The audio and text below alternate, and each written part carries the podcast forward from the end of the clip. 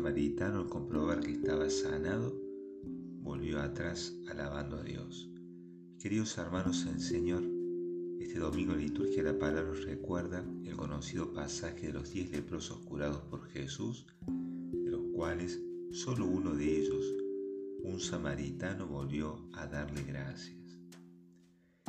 Es interesante ver que el texto evangélico nos habla de diez leprosos que habían hecho causa común a partir de su miseria, de su enfermedad, y al ver pasar a Jesús le gritaron, Maestro, ten compasión de nosotros. Reconocen en Jesús el poder de curarnos, de liberarnos de su miseria. En algún sentido podríamos decir, confían en su misericordia omnipotente. Y esto lo hace desde su dolor. La lepra los habría, los había condenado a una muerte en dos sentidos. Tendrían que contemplar en su cuerpo, todavía vivo, su propia corrupción y experimentar en vida el destino de la muerte. Después de escuchar sus peticiones desde este dolor, Jesús nos manda presentarse ante los sacerdotes como es la costumbre para que estos certifiquen que estén curados y puedan ser admitidos en la comunidad. Y en el camino quedaron purificados. Uno del grupo, que era samaritano, reconoció que fue Cristo el que los curó y volviendo sobre sus pasos, alababa a Dios para reencontrarse con Jesús y darles la gracia. De los otros nueve, solo sabemos que no volvieron. Siguieron sus caminos quizás tratando de vivir una vida normal, pero sin reencontrarse con Jesús. Queda claro que se curaron, pero no queda claro si se salvaron. En cambio el samaritano que volvió demostró así su fe, y esa fe salvó su alma. Jesús le dice, levántate, vete, tu fe te ha salvado. El Señor permite algunas adversidades para que desde el dolor que ella nos produce, le digamos a Jesús, Maestro, ten compasión de nosotros. Y esa es una oración que debemos hacerla con perseverancia. Maestro, ten compasión de nosotros. La fe de este samaritano lo hace un hombre agradecido. Hay un refrán que dice, es de bien nacido ser agradecido. Y en primer lugar, ser agradecidos con Dios. Detengámonos un momento en pensar todos los dones que recibimos de Dios día tras día. Familia, los amigos, la posibilidad de estudiar o trabajar, un paisaje, la sonrisa de un niño, la sabiduría de los abuelos, en fin, cada uno sabrá en su corazón qué dones le ha regalado Dios. Quizás nos detenemos más en, ver lo que nos falta. En el fondo hemos perdido la capacidad de sorprendernos los dones recibidos. Es decir, de saber que todo lo bueno viene de Dios, no porque lo merezcamos estrictamente, sino porque nos ama. Y con la pérdida de la capacidad de sorprendernos por los dones recibidos, estamos perdiendo la alegría. El problema con los nueve leprosos fue que pensaron que la salud corporal les era algo debido. No se sentían mendigos de la misericordia de Dios. Y en tal caso, el milagro, obrado por Jesús, era un derecho, de tal manera que no tienen nada que agradecer.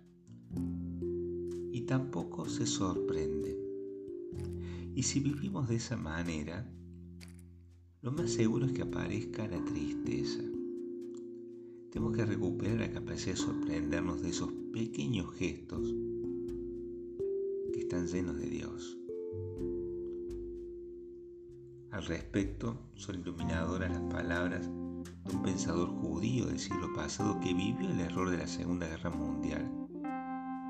Y decía que la tristeza deriva del hecho de que el hombre cree que tiene derecho a un mundo mejor, más agradable, sin atinar a descubrir todas las bondades que existen en este mundo. La melancolía hunde sus raíces en un modo de ser pretencioso, viviendo en un estado de irritación y continua inconformidad con el destino. El hombre triste encuentra hostilidad en todas partes y parece no darse cuenta de lo infundado que son sus quejas.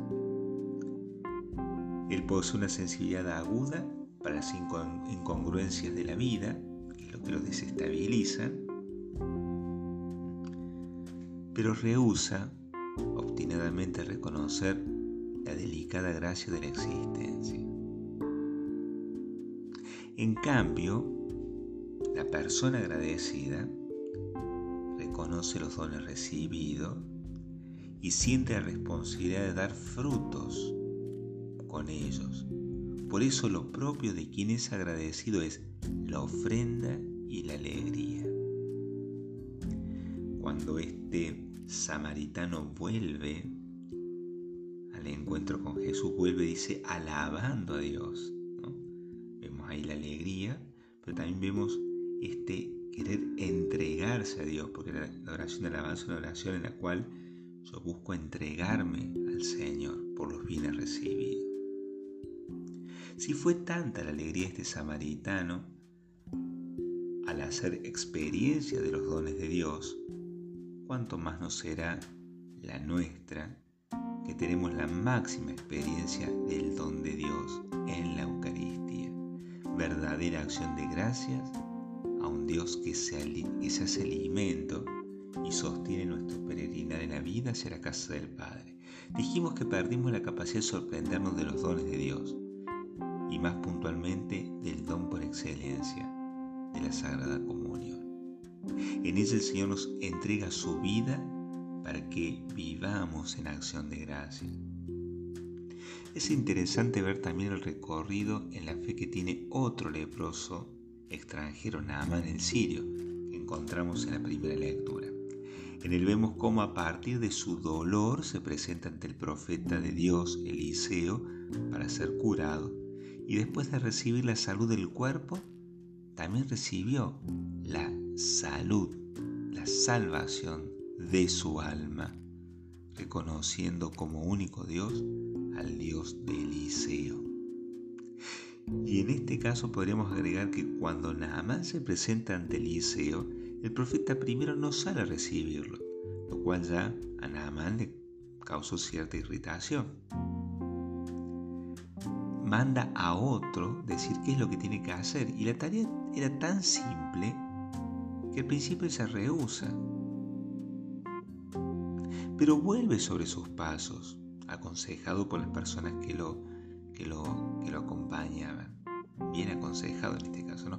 Vuelve sobre sus pasos y realiza esa acción curando su cuerpo y salvando su alma.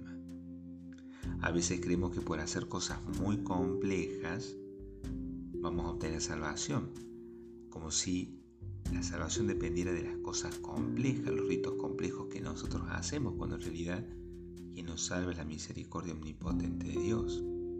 Por eso nos entrega su fe para ser perseverantes en su seguimiento. Queridos hermanos en el Señor, volver sobre nuestros pasos para encontrarnos con Jesús es desandar el camino que nos alejó de Él y nos enfermó el alma desfigurando la imagen y semejanza de Dios. Volver a Jesús es reconocerlo como el médico que cura y da vida. Es ser agradecidos por tanto amor y este volver nos llena de alegría de ser sus servidores que colaboran con el bien de los hermanos. Estemos atentos porque Él está pasando. Él va de camino. Y en ese ir de camino espera que le gritemos desde nuestro dolor, Jesús, Maestro, ten compasión de mí. pidamos al Señor nos conceda también la gracia de no dejarnos sorprender por su presencia y por su amor. Que así sea.